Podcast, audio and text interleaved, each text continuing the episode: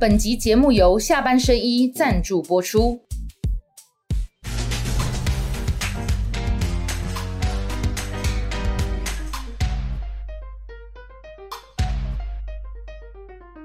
下班的聊一聊，下班和你聊，各位网友大家晚安。今天要跟大家聊的是立法院的歌唱天后高嘉瑜。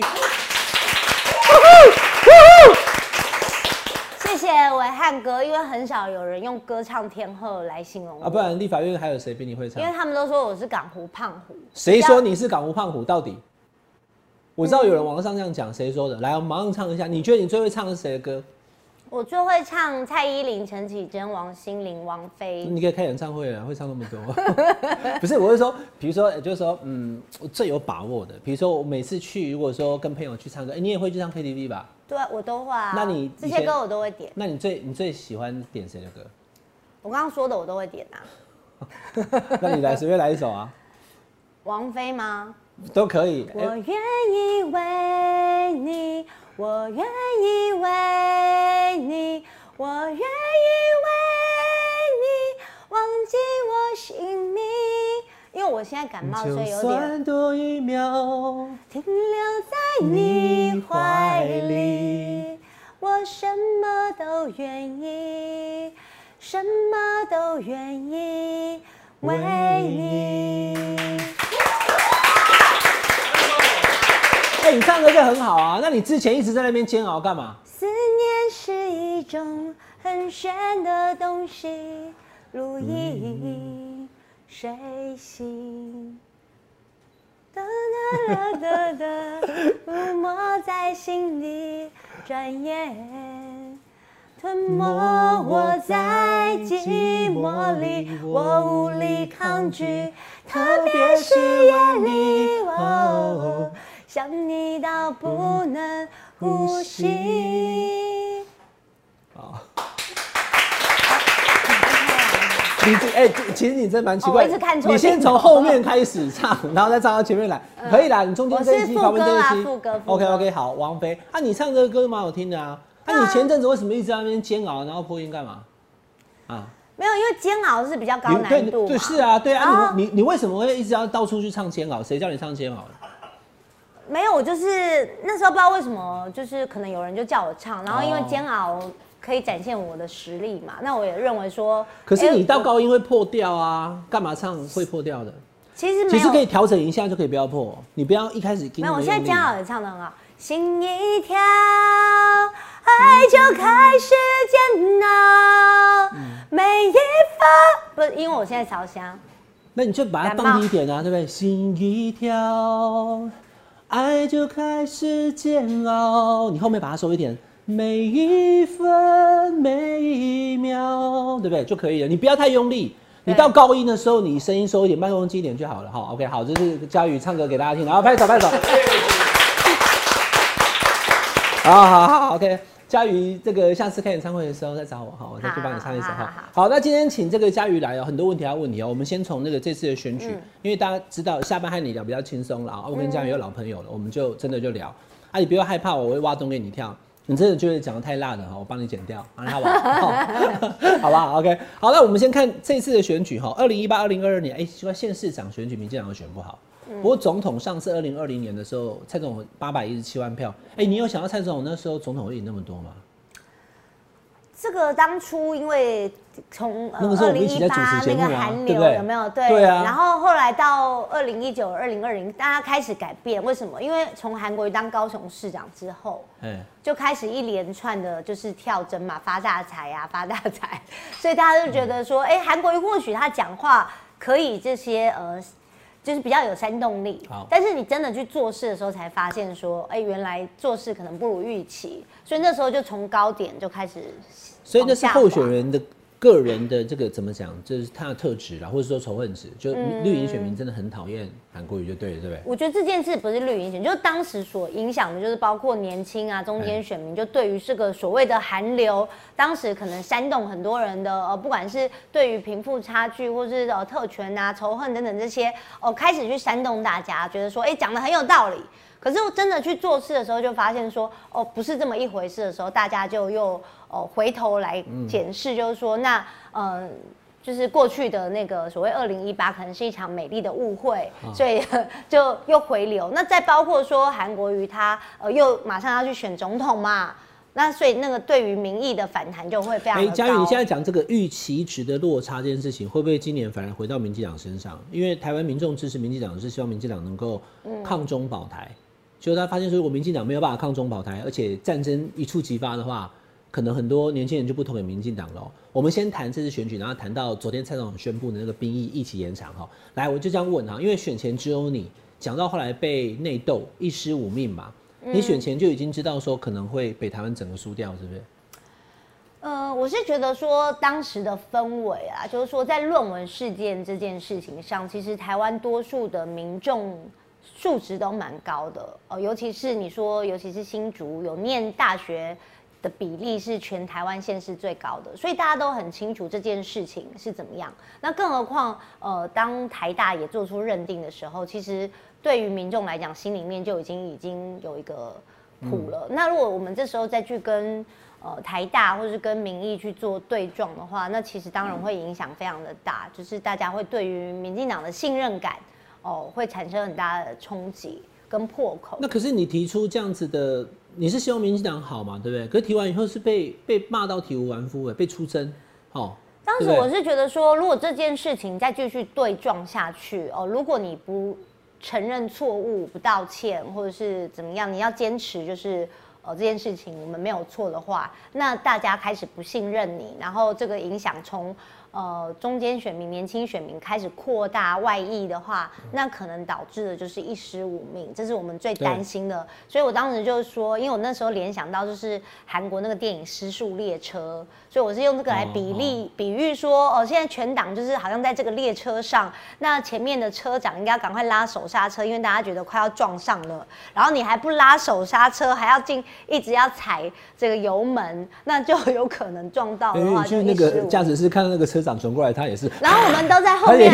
很 紧张，说想要赶快拉手刹车，说就应该要踩踩刹车，要到此为止了。最后你还是要加码加码，那那就是可以预见结局。好，那你你讲的真心话，可是你被骂成那样了，因为现在大家已经看到他现在圣光加深了，我现在在看，哎、佳宇身上都亮起来了，都有信赖的感觉，对不对？赖清德上来之后，嘿，现在谁敢还敢动你，对不对？好，信赖台湾这个是全党大家的共识。那个是我下一题了哈。但是我要问说，你被这样子骂的很惨的时候，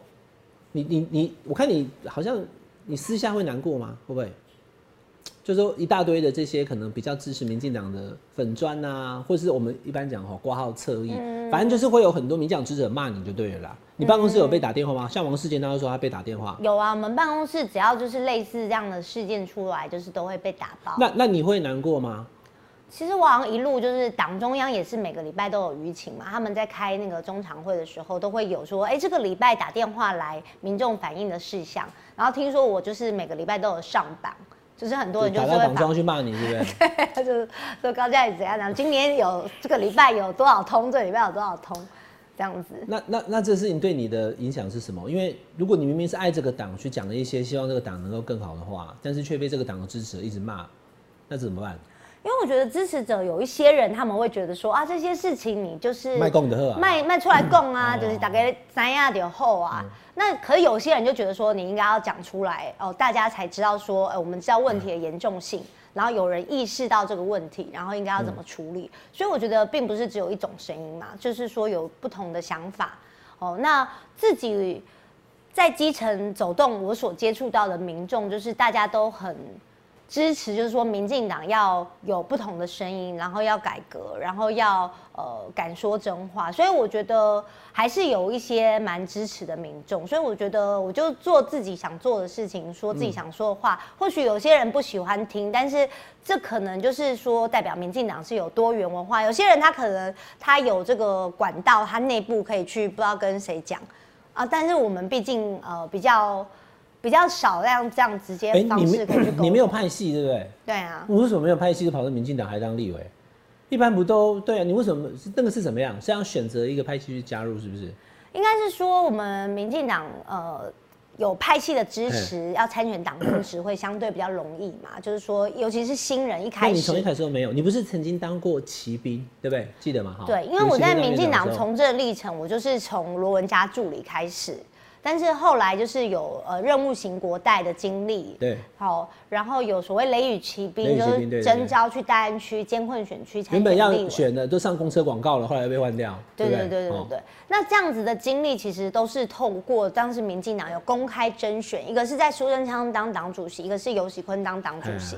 然后跟我是不是什么派系都完全没有关系。当时就是一个公开的一个甄选，所以那时候的我就很年轻嘛，到二零零五啊。那个年代，所以那时候就觉得说，哎，民进党很公开透明，就是像我这样没背景、党内也没有任何派系、也没有靠山的人去参选这些。呃，遴选的时候，他们都愿意给我机会，让我可以担任呃所谓任务型国代，然后让我可以去大安区监管选区参选立委，没有任何人关说，没有任何人帮我，所以我就一路认为说，在民进党里面，只要你呃够努力，然后你的条件各方面资历，呃大家认为说你呃有这个资格，你就可以参选，不一定要靠你是什么派系或是你是谁的人，所以后来我才决定要选市议员去挑战说，哎，因为过去。大家都认为，因为我那时候参选市议员的时候，初选的规则还是要党员投票跟民调，七比三。在我那个年代是二零一零年的时候，哦，但是后来我要参选的过程里面，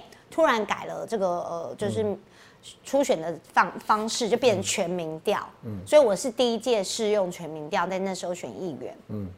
那一开始当然我们也没有什么党员，因为早期还有什么人头党员等等这些问题，所以后来就改成是全民调。那全民调当然另外一方面就是新人也没有知名度，然后在地方上又没有组织，那你在全民调如何胜出？在我参选那个年代，甚至只有扑浪，也没有 FB，也没有 YouTube，不是那个年代大家很难想象，因为现在是 二零二二年哦，那是十二年前哦，二零零八年才出来，对啊，所以我们那时候只有 PTT，那你是啊，哦对，扑浪，你看你说那时候是，可以台大学生会会长啊，你在 PTT，你又对不对？有在 PTT 可能有，但是那也仅限于说会上 PTT 的年轻人网友，对，那时候还不像现在报道你网络如此发达，其实没有。好，那那那你真的加入民进党之后，你没有发现说，就就我其实我的问题就很简单嘛，你都没有想过要加入任何派系吗？呃，后来我选上市议员的，因为我参选的过程中其实是受到派系的打压。因为其他有派系的人都支持自己派系的人，对，然后包括我那时候参选的时候，就是有一个派系支持的女生来跟我选嘛，因为他们当然觉得哦，我这种没派系又没资源的人，其实初选要过很难，所以当时他们就找了另外一个派系支持的女生，那现在还在党中央嘛。那当时我的对手，包括现任的议员，他虽然跟那个女生不是同派系，但是在初选的时候也跟他一起站路口，然后呼吁选民，就是哦，男生支持他，然后新人就是给那个女生机会。所以我是从头到尾就是都没有任何就是党公职陪同，或者没有任何派系支持，然后我只是靠说我在基层。提早开跑，然后就是我跟我弟两个人嘛，就是我讲很多次，就从党员名册第一个开始，挨家挨户拜访。哦，从那时候就开始，就因为一开始没什么经费，也没有助理，就只有自己人，然后陪着我这样内湖南港每天这样一直跑，一直跑，一直跑，然后也没有什么广告。我那时候唯一几面的看板就被其他同党的议员检举，哦，说是呃。反正就是检举啊，然后把我的看板都 拆掉。那我那时候还跑去监管处找那个科长说，为什么要拆我的看板？其他人看板都没被拆哦，只有我的看板被拆。而且我们还是花钱租的看板，不是随便乱乱设的看板。我们好不容易能够有一个看板也被拆，然后他就跟偷偷跟我讲说是别的议员要求要拆的。然后我都很生气，说那其他议员违规的为什么没拆，只拆我的？因为我们新人很不容易有一个看板还被拆。然后他就跟我说：“没关系，之后如果有人在检举，他会先裁其他人。”他就他就觉得说：“哦，我也是蛮可怜的，这样子好不容易有个看板就被拆。”那他就答应我说会依照那个检举的先后哦再来处理。嗯，所以当时我们参选过程之中就觉得有很多不公不义的事情啦，例如说哦，你看。就是其他人都支持有派系的人，或者是说明明大家都有看板，我们看板已经很少了，还要被裁。可是最后我在初选还是还是赢了，所以我那时候就是觉得说，就这一路的心路历程，就让我一直觉得说很感动，说并不用选举说一定要有派系、有人脉，或者是有资源、有钱。我们只要努力在基层，民众有感受到我们的热忱，都愿意给我们机会。然后初选就是一个公平的制度，就是大家看到你的努力就会给你机会。所以我那时候都觉得说，我之所以能够参选议员，之所以能够当选，都是靠民众给我机会，给我支持。那虽然我认同民进党的理念，但是相较之下，我会觉得说，呃，民众的支持其实是对我来讲才是最大的。支持力量这样子。好，佳瑜进入政坛这一段哈，因为他现在已经是全国知名的政治人物了，大家不会觉得说，呃，也忘记他一开始。还蛮辛苦的，好，那因为现在已因为现在已经红了嘛，现在是大伟，现在大家都认识我，就说，哎，一开始的时候确实是，那现在也变成是党内也是，从以前是看你小，也是经过了十二年的时间。现在你对，现在你是因为你红，所以棒打出头人，所以我会对你有一些党内的批评。好，那我们一题一题来跟大家谈。那你既然了解民意哈，总统昨天宣布就是议期要延长一年，那你是民进党的立委，立委在国会其实对这事情也要有看法。你两件事情问的哈，就第一个，你对这个事情的这个意见是怎么样，支持或者是反对，有没有什么样的看法？第二个就是，呃，会不会年轻人就因为这样子而更不在二零二四年把票投给民进党？我觉得我们要去说服民众说为什么要延长到一年？那过去的四个月有什么问题？那这样子的改革，呃，对于台湾未来是不是有更能够？例如说，大家说，呃，对于我们的国防自主的能力呀，对于呃我们所谓的保台这件事情，哦，维持台湾的和平这件事情，是不是有帮助？哦，能不能说服年轻人？那我觉得年轻人其实是可以去讲道理的。那我自己在基层，其实也问了很多民众，大部分我所接触到的民众，有的当三年，有的当两年。那当然有些民众，呃，有些年轻人还没有当兵的，但是他们会想要知道，说我当这一年兵，有对国家有没有帮助？哦，如果有帮助，我相信年轻人是大家义无反顾。好，就是说这个训练的内容到底是什么？因为其实我们这次很强调说，过去的四个月，其实可能刚进去新训干嘛的，数馒头、折棉被，哦，对，差不多除草什么就已经决定要时间差不多了。那所以这次总统很强调，就是强化训练的内容，包括说八百发的这个子弹啊，包括这个是不是刺针飞弹啊，相关的这些 训练的内容，哎，我觉得听起来是蛮有呃实质的呃。训练的意义包括说，哎，求生的技能哦，包括呃野战的训练哦，这些实战的设计或是等等，那这些对年轻人来讲，我觉得是有吸引力的哦。可是我要跟大家说的关键点，刚刚我在问佳宇的，其实你知道吗？国民党有一些立委哈，我就我就不点名是谁哦，在十一月二十六号，因为民进党败选嘛，哦，败选之后讲说啊，因为民进党是很会选举，嗯，所以这会影响到年轻人，年轻人会反弹嘛，因为可能支持的也有了，但反弹的也有，我也听到很多反弹的。我跟观众朋友也讲一下，他也知道，你知道我大儿子就是两千零五年，嗯所以就是这一年，我儿子就是第一，对，刚好。那他倒没什么意见，可是二儿子那现在念国三那个人就跟我讲说，爸，所以我们班同学大家都在讨论这个事情啊，国三啊，大家都在骂，因为大家小时候会变长，所以年轻人是会生气的。可是观众朋友，我们今天和你聊，跟你讲一个 trick，你看一下哈，那开始要延长的这个两千零五年的人，他其实他是不会再参与下一次的这种选举的，他们还没有满二十岁。啊，那我们十八岁那个修宪还没过嘛，嗯，所以这个反弹力量可能不会在这一次出现啊。所以你跟赖清德父母可能会受到影响啊，就是说，哎，父母会不会对不对？对，可是除非国民党提出一个，就是因为我现在不知道国民党态度是什么。他们现在对对，就是像伟汉哥所说的，在野党呢都说 啊，你们赶快去推，赶快去推。你看我们要把这个之前说呃，是不是查照改成审查，他们就立刻反弹。可是问他们，他们又不敢明确的表态，到底支持还是反对？因为之前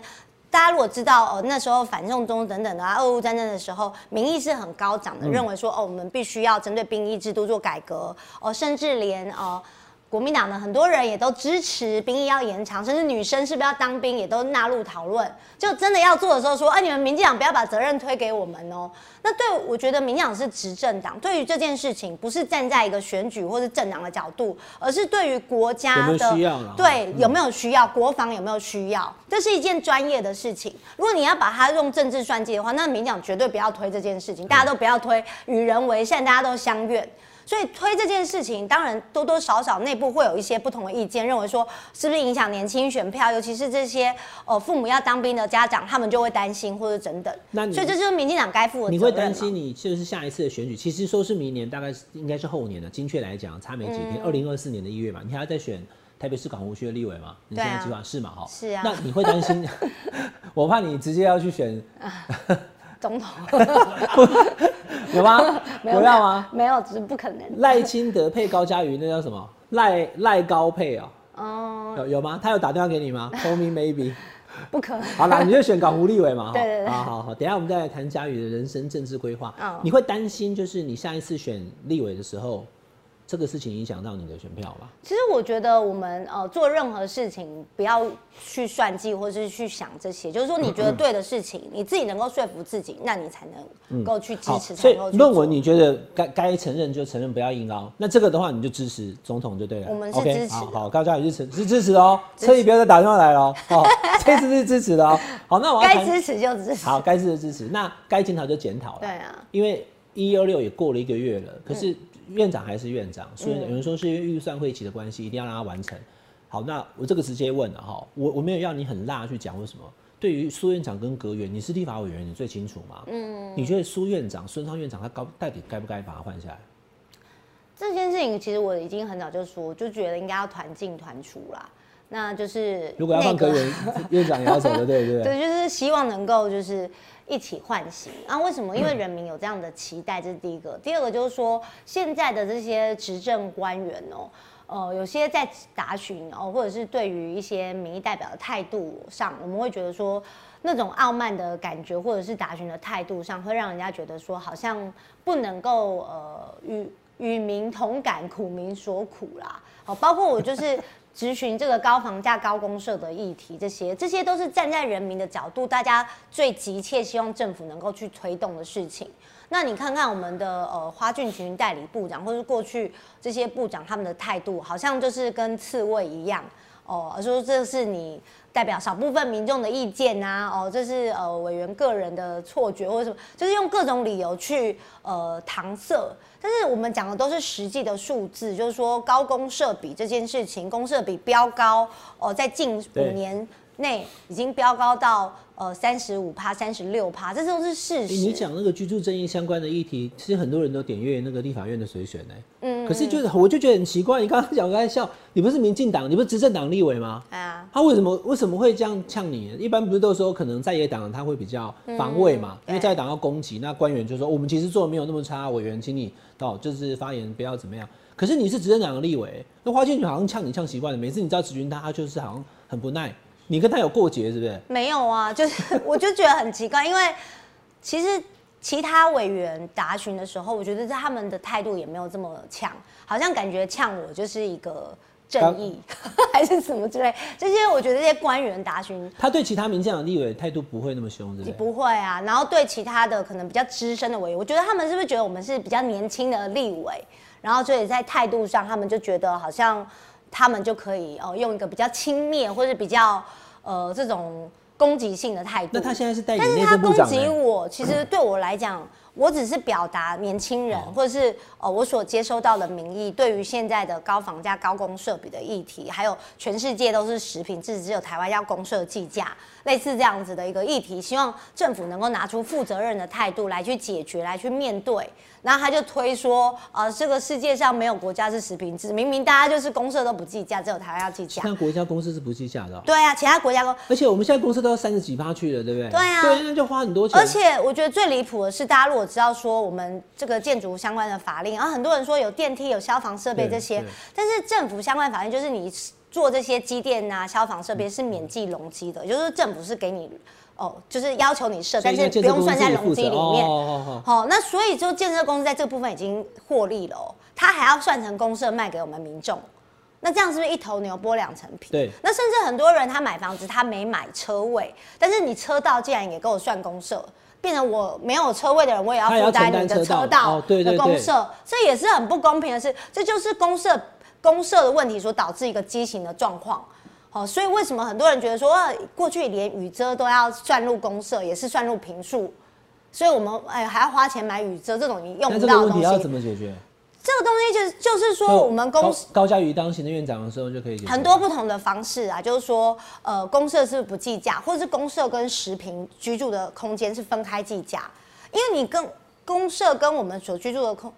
这个实平的内容一样的计价方式的时候，就会导致这个公社越来越飙高。事实现就是这样，所以呃，监察院好像在民国八几年就纠正内政部，说公社计价这个问题就会导致公社灌水，导致公社比飙高。民国八十几年就纠正了。到现在没有改，现在一百一十一年呢、所以这件事情不是现在才发生的，而是说早就已经预设到会有这样的状况，而这个状况事实发生，而且已经发生。所以我们说实名制是赖清德在当行政院长的时候，就曾经一度要推动实名制。当时内政部也做了民调，然后也开了相关的会议，哦，九成的这个民意都支持实名制，然后专家学者一致支持哦，支持。然后内政部本来都要推动喽，但是后来因为赖清德下台了，这件事突然就停止了，哦，他后来行政院长没当就没了，对不对？对，就没了。然后他他如果当总统呢，你要叫他再继续我当然还是会继续要求啊，加要求对不对对对，然后他们的理由就是说啊，因为台湾过去没有实名制，现在如果改成实名制，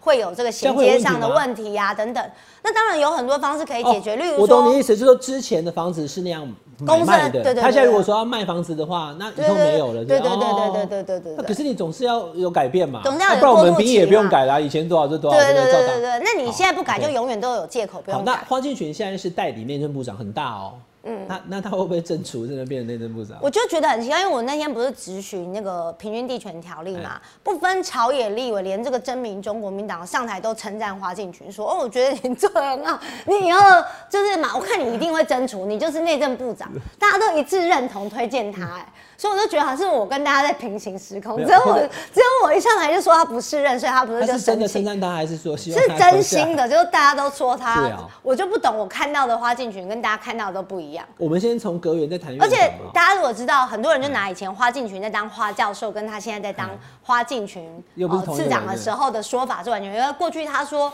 呃房地产不能是经济的火车头，现在他说房地产哦可必须是经济的带带动经济，这两个就完全南辕北辙啦。如果问你啦，哈，就是你当立法委员，你在立法院质询，你觉得最不适任的三个阁员排序会是哪三个？我，这很难选哎、花敬群有没有在里面？因为其实我对于部长的态度，第一个就是说，我认为该做的事情，你愿不愿意去推动？你能不能拿出推动的方式？那我觉得我的咨询都是有依据、哦我们也是做过分析研究。例如说，我刚刚讲的高公社比的议题、食品制的议题，如果你不愿意做，只是找理由说这只是呃台湾。这全世界都这样，那用这种错误的方式去混淆视听，或者是怪说这只是少部分民众的意见，那我觉得你就不是人，所以我认为花进群不是人。不是任，哦，然后例如说我们提出来的这个呃，我们的车高关税。哦，货物税的这些议题也是早就不合时宜了。哦，我们的机车货物税高达十七趴，然后我们买一台车，呃，三百万以上还要科所谓早期的奢侈税的货物税，加起来一台车关税货物税进口的要最高可以磕到六十趴，所以我们的车也比别人贵。对然后当时是早期是说哦，汽车是奢侈物、奢侈品，所以那时候才有货物税的观念。哦，然后高关税，关税也高达呃十七趴等等。那这些在其他国家早就已经关税，像日本关税早就是零了，所以他们才能够发展出呃 Toyota 或者等等很好的汽车产业，因为有竞争才有进步。对所以很多人都说，那我们的高关税到底是要保护什么？保护国产车？那我们的国产车有可以去跟其他国家的车来做比较竞争吗？我们保护的结果就是我们国产车占有这样子的保护之后，它就继续摆烂，然后不进步，没有竞争力了。对，没有竞争力，所以导致的结果是这样。那所以我们认为高关税、货物税，这也应该要去改革的事情啊。为什么不改？超级不公平。然后我们我刚刚讲机车，我们机车族这么多，就买一台机车货物税竟然高达十七趴，因为早期认为机车是奢侈品，然后你这些都不做。然后早期，然后财政部竟然还跟我们说啊，因为呃机车会带来空污什么？问题是我们也有这个空污税，所以我就觉得说，很多该做不做的事情，才会导致说民众对于政府执政之后，哦这些长期以来不合时宜的税制、不公不义的问题，不愿意去改革，才会有这么多的民怨。我相信只要愿意改革一样，大家都给你鼓掌。像我们现在不在讲超增四千五百亿这件事情吗？去年超增四千亿，今年超增四千五百亿，两年就超增了将近八千亿。可是我刚刚讲的货物税的这些改革，它一年的税损才一百多亿、两百亿。你只要愿意改革，哇塞，那个马上大家给你鼓掌。所以以你超增的税收来讲，这个改革其实对政府的税收来讲不会产生太大的影响，可是会让民众觉得说，哎，至少在某部分的公平正义或长久以来的这些呃不合理的税制，终于得到了改革。我觉得这就很重要。还有包括我说那个保健食品，关税三十趴，这也是超离谱的。我们很多人都要吃保健品。你现在讲这些都是跟财政部有关，对不对？财政部，然后经济部已经走了，都有关系啊。因为财政部就推给经济部，因为相关产业的保护，他们就会说啊，经济部，例如说汽车，经济部呃认为说要呃我们国产车有一定的呃。就业人口啊，一定的这个需要保护啊，保健食品也是，我们有一定的产业要保护，所以就是推来推去互踢皮球。那所以王美花，你的评价是什么？王美花，大家就觉得说她就是穿着品味非常好啦，但是 对于很多民生的议题，包括台，因为经济部是一个非常重要的部会，那他是任吗？他就是会让大家觉得说，他可能不太了解民众对于这些议题的感受，能够提出解决的办法。或许他的答询的态度比较好，哦，他没有那么冲，对，但是大家会觉得说，他没有办法深入的去解决这些问题。那这某种程度，你没有办法给人民信任感，说你这个经济部长会来帮我解决现在呃这个。高高关税，或者是油电的问题等等的这些经济发展的问题，中小企业的问题，哦，你可能没有积极的政策去协助他们，所以我觉得就这部分来讲，确实民众会觉得说，呃，部长可能比较软弱啦。好，在这部分，那你数位发展部点面线那个，你是针对那件事，还是针对唐凤？我觉得数发部大家对他期待也很高，尤其是他的这个呃这个预算这么高哦。两三百亿，两百多亿。对，那这么高的预算，结果第一个，你先这个呃花了将近一亿去做装潢，而且你这个装潢办公室只要用一年半，就这件事情，我就当初就觉得很不合理。嗯。哦，好像感觉钱不是自己的就可以，如果是自己的，绝对不会这样花。然后你去租一个超高级的台北车站哦最高大楼的星光大楼的地方来做你的办公室，那其他部会。哦，苦哈哈的一大堆，然后你光是装潢就花三千万，租金一年半就七千万，好，类似一开始这种花钱的态度，我觉得大家就会觉得很不能接受。然后再加上说给你这么多的预算，结果你一开始推出的是让大家觉得说跟外送平台叠床架屋的东西，然后你拿来当做功劳，那大家最在意的包括各资外泄哦，两千多两千三百多万笔哦，包括这些呃。诈骗的问题，好，希望你速发部能够去处理的。那你们都互相推卸着，就是你会发现说各部会每次讲到很多问题的时候，就说哎那个部会那个部会就会推给其他部会。那我们会觉得这些问题对民众来讲，不管你是哪个部会，你们都应该要一起有这个解决问题的能力，或是我们已经哦开始针对这些问题去提出解决的方案，大家才会觉得说你是真心有把民众的在意的事情当一回事。而不是找借口。嗯，那如果你要找借口，就不要来当部长嘛。嗯，你就当民众啊。那你要当部长，你就是要提出解决问题的方法。那我当民意代表，就是把民众所在意的事情提出来，希望你能够解决。那我们也提出了很多的建议，你要不要做？像我们就建议说，哎，你这个汽车的关税你可以废除啊，好，货物税可以降低啊，或者什么的。那他不愿意做。那我也没办法。你今天讲的公税比啊，汽车、机车这些关税的，其实我觉得，我相信我们的网友听了以后，因为比大家比较少听到你讲这个，你在立法院都有讲了，可是大家不一定会播出啊，对不对？所以这个其实我觉得蛮好的，大家可以再重复听一下。高嘉瑜对这一块是有下功夫的。我那时候他刚到立立法院时候，我也有时候赖他讲说，哦，那都很专业。你也，你也下不少当时候选举的时候的证件就是推食品制，然后废除这个汽车的关税，然后燃料税、水油征收。所以我们去立法院之后，也就是一直针对这些议题，不断的去要求。对啊，但是好像感觉就是你知道。好，那阁魁的部分，我刚阁员问完了哈，那回来问阁魁就是，所以你是觉得说苏院长如果换掉，可能对民众来讲，或是对民进党来讲，会比较符合民众的期待，是不是？你也我觉得施政优先顺序就很重要嘛，对不对？那你首先你要能够符合民众的期待，然后落实公平正义、居住正义啊、司法等等这些。但是为什么民众会觉得说，哎，政府好像在优先顺序上做的这些事情，哦，跟民众的感受或是期待有很大的落差？所以我就觉得说，这样子的做法，包括说民意代表所提出的问题，你都是用那种。呃，攻击式或嘲讽式，或者是说呃这种推卸的方式在回应的话，那大家就感受不到你的哦、勇于认识的态度。那如果是这样的话，那我觉得这样子的一个团队，他就是所谓的战斗，那个是对民意代表在战斗，而不是我想要做事的那种战斗的话，那我觉得就不符合人民的期待啦。那如果总统要换阁魁的话，你理想中的新阁魁会是谁？理想中哦，当然现在有传出就是陈建仁或是顾立雄雄啦，吼，因为毕竟这个阁魁的人选还是要总统觉得说哦能够呃跟他啊配合，在政策各方面符合他的想法。那目前传出来最能够跟小英总统配合的就是顾立雄跟陈建仁。那这两个当然各有优缺点啊。如果讲到顾立雄，那过去他当过经管会主委啊、国安会啊等等，呃，各方面的历练，大家可能觉得说他可能对于各部会的业务上，他比较娴熟，呃，行政啊，又是他是律师出身等等，他比较能够 handle。但另外一方面就是说他的好像人和或者是态度上，可能也是比较呃，就是依法论法。哎、如果他当阁魁的话，他老婆王美花还继续吗？这好像没有发生过这样的事，就不可能啊，不可能，哦这个应该绝那我会这样问的原因，也是因为有人讲说陈建仁，那如果陈建仁当阁魁的话，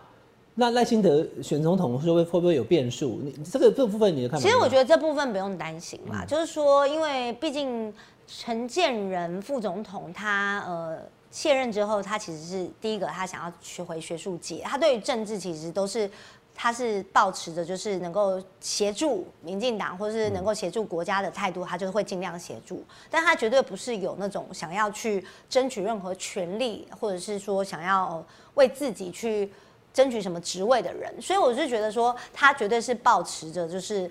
民进党好、国家好，他就好的态度。所以就是，就算陈建仁阻隔，你也觉得二零二四是赖清德我不我不担心陈建仁会来跟赖清德副总统，所以你也觉得二零二四民进党就是赖清德选总统，是？这件事情是党内已经是有共识了。因为昨天那个来观众朋友看一下哈，昨天那个呃蔡总统跟赖清德副总因为一起开记者会嘛，讲这个有关于兵役的事情的时候，那开放记者提问有问到这一题，结果呢，那蔡总统觉得说他是不是接班人？他说我觉得他是啊，就好像蔡总统也没有要挡他的意思，他是说只是人前手牵手，背后下毒手，会吗？你的认为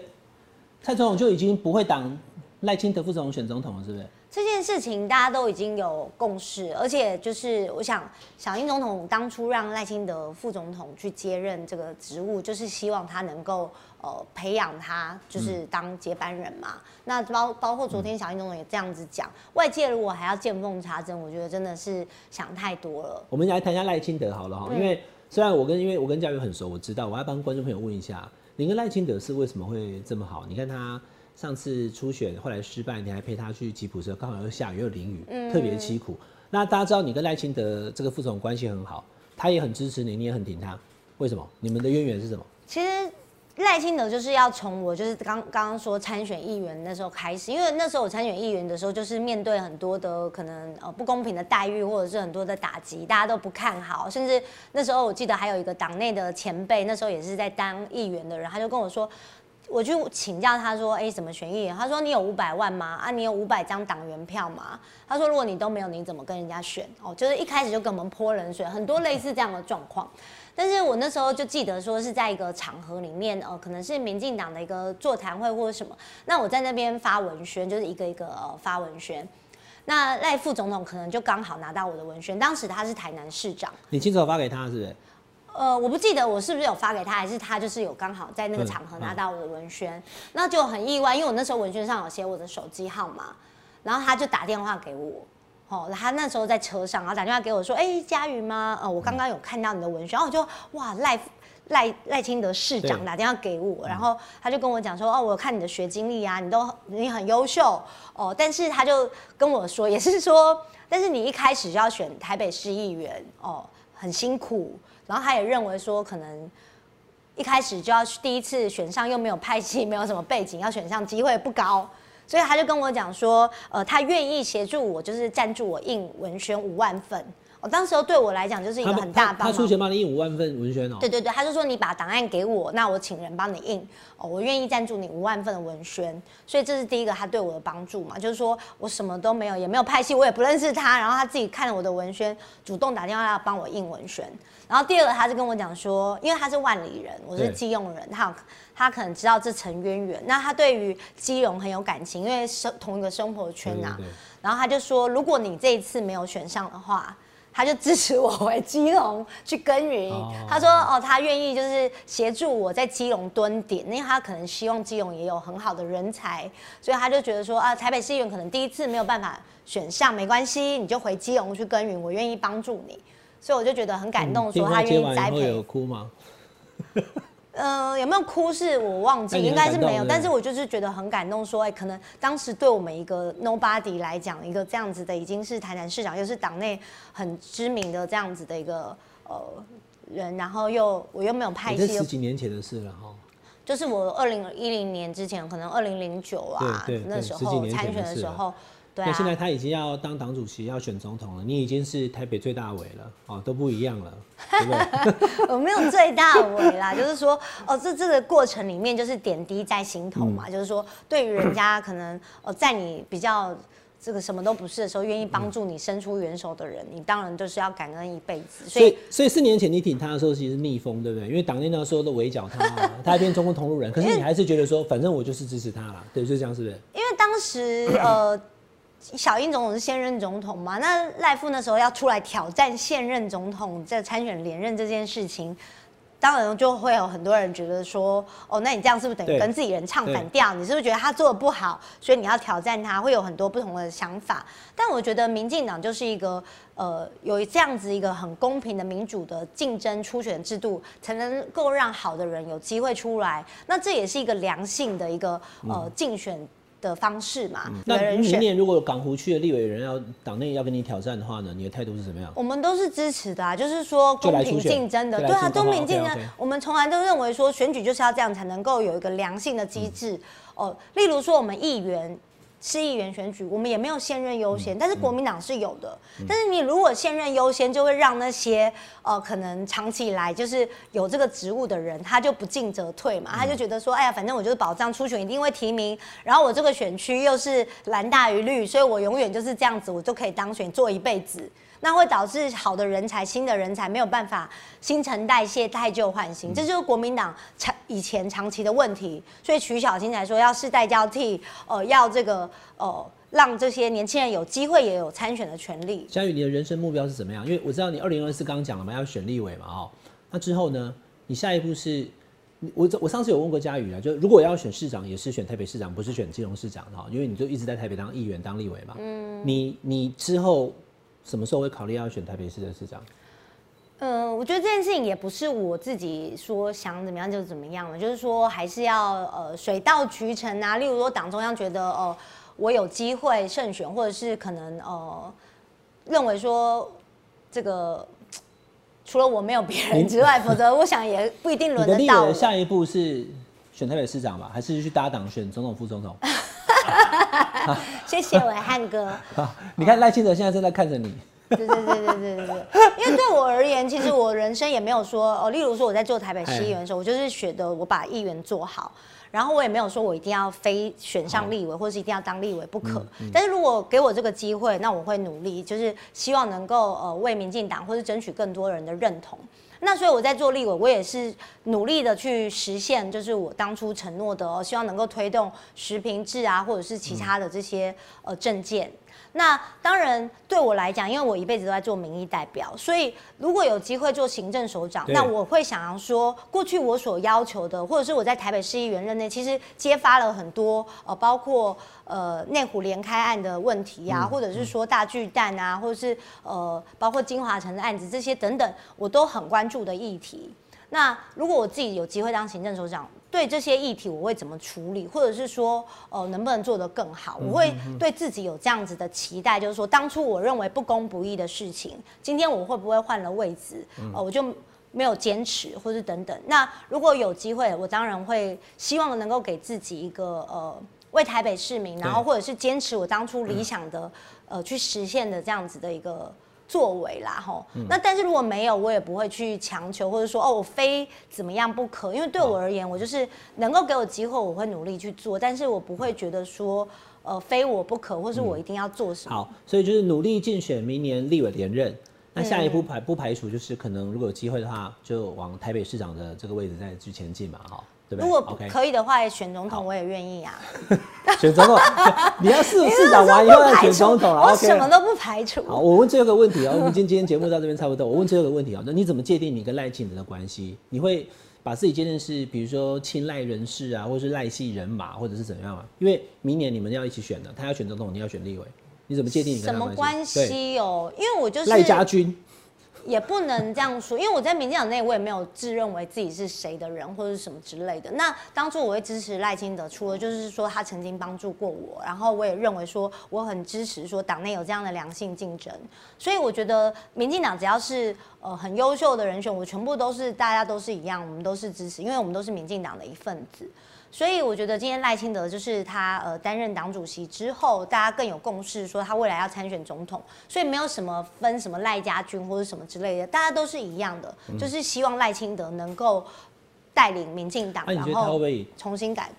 二零二四，我当然是对他有信心啊。好，对啊，一定会赢。好，今天非常谢谢嘉宇来到我们的节目哈。哎、你讲那个公社啊，什么契机真的，我觉得还不错，下次我们可以再来聊。好啊，好。好，那今天就跟嘉宇聊到这边了，我们下次再见，拜拜。谢谢，拜拜。谢谢大家今天的收看，欢迎大家一起来订阅。下班和你聊，记得按赞、分享、加入小铃铛，还有我们的频道会员。哦。